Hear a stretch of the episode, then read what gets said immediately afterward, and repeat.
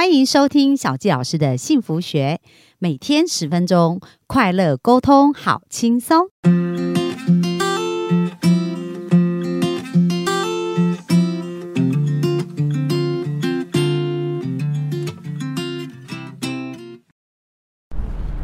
欢迎收听小纪老师的幸福学，很开心又在空中跟大家见面。那今天呢，想要跟大家分享一个主题呀，叫做“活在当下”。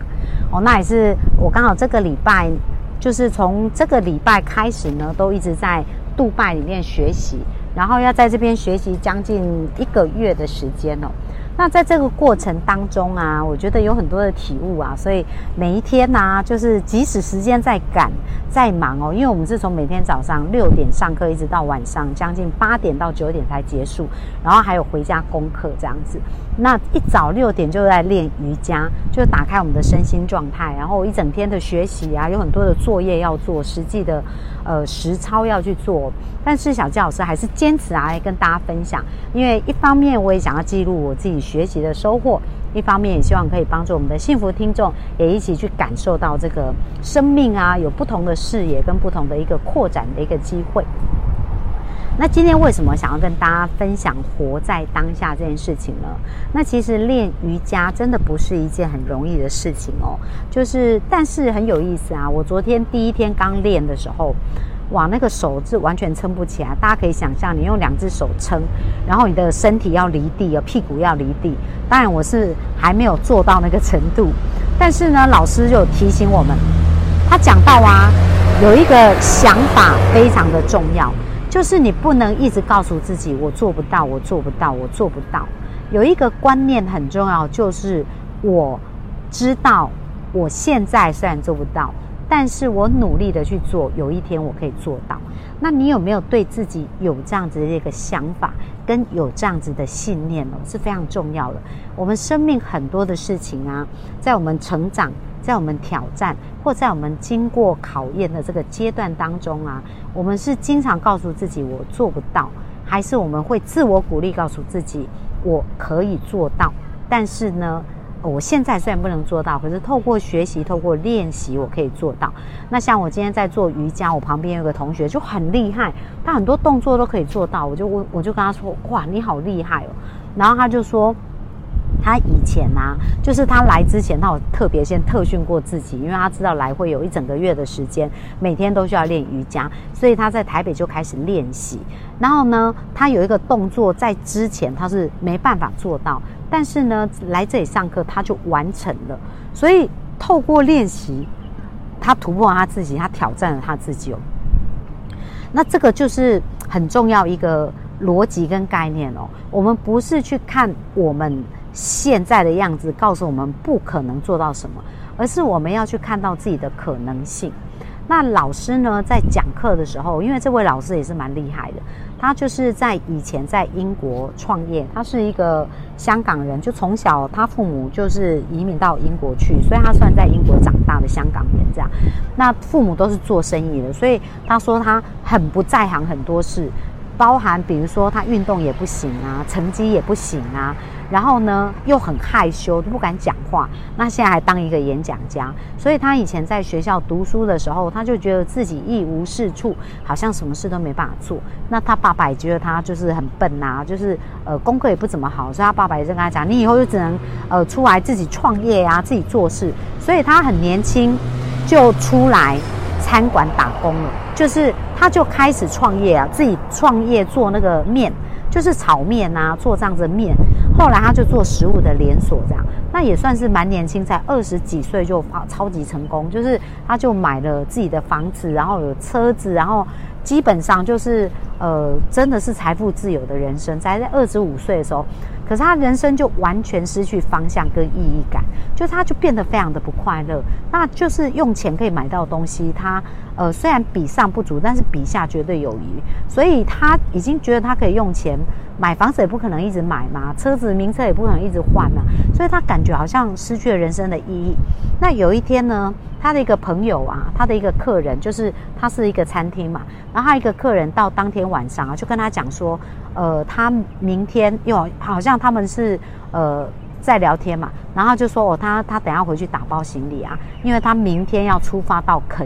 雅，然后他就很好奇，他去肯雅做什么？他说他要去服务这样子，然后后来那个他就这个 master，我们都称他 master，这个商业大师，他就说，嗯，他听到这样子的话，就觉得，哎，这个女生是不是疯了？干嘛跑去肯雅当义工？然后，呃，后来这个对话，然后这个女生就问他说：“那你要不要跟我一起去？”就问了这句话，然后当然这个 master 就笑了，就觉得他怎么可能，怎么可能到肯雅去？那当天晚上他就去跟朋友在酒吧聚餐。那在这个酒吧聚餐的时候，就在跟朋友聊到这件事，就讲到说啊，他认识一个女生，这个女生说要去肯雅做服务，诶，然后他朋友说哈。肯雅非常危险，而且很多战乱呢，有可能去会没命哎，就是说有可能会有生命危险这样子。那这个 master 一听到就眼睛一亮，为什么？因为他就觉得他活得很不快乐，但他也没有勇气去死，所以他就觉得说，哦，那如果他可以到一个很危险的地方，如果在那边死了，那就刚好不是正符合他的意思嘛，所以他就打电话给那个女生，他说他决定他明天要跟他去肯雅了，所以当天晚上他就订了机票。然后隔天就出现在机场，就跟这个女生就一起到了肯雅去服务。那后来他去肯雅服务的这个过程当中，看到好多的小孩，就是或者是那种非常贫穷、濒临死亡，就是因为太穷，可能没有钱看医生，或者卫生环境不够，没办法有一个比较好的环境。他开始很想为他们做一些事情，所以呢，那他很有钱嘛，所以他就开始捐钱啊，捐给当地的孩子们盖学校啊，然后。就是甚至有一些人，他们可能没有医药费，给他们医药费，然后从他们生命的改变过程当中，他就开始感受到那个活着的意义跟价值。那我们跟今天的主题“活在当下”有什么样的关联呢？大家知道吗？如果你的人生总是在想着过去让你懊悔的事，就是你没有做到事，或者你总是在想。未来还没有发生的事，对你来讲那也是梦想。可是你却没有专注在当下你可以做的事情的时候，其实你的内在就非常的空虚，而且呢，就无法感受到那种快乐跟满足感。那就像当时 Master 一样，因为他已经太有成就了，就好像什么事都满足不了他，所以他就会觉得活着这件事情没有什么意义跟价值。可是当他到了肯雅，他发现好多人的生命要改变，这些生命他们并不在想着怎么奢华的人生哦，对他们来讲，可以活下去这件事情已经非常非常不容易。而 Master 呢，他就是他可能用十块钱英镑，用一百块钱英镑。就可以改变一个人的生命，哎，可能就是让这个人生命可以活下来。而他去建学校，去做这些事，所以他就开始定期的去肯雅服务，而且把他赚的钱很多很多都捐给这个肯雅，一直到有一天呐，就这样子维持了大概一两年的时间吧。然后他就乐此不疲。那因为他的店也已经算蛮上手的连锁店嘛，所以都有人在管。但是到有一天，他的经理就跟他讲说：“Master，你知道你再这样花钱下去，我们的公司可能要破产了。”因为太花了太多的钱，所以他才开始重新去思考说：，哎，他可以用什么样的方式，再去帮助这一群人的人生改变，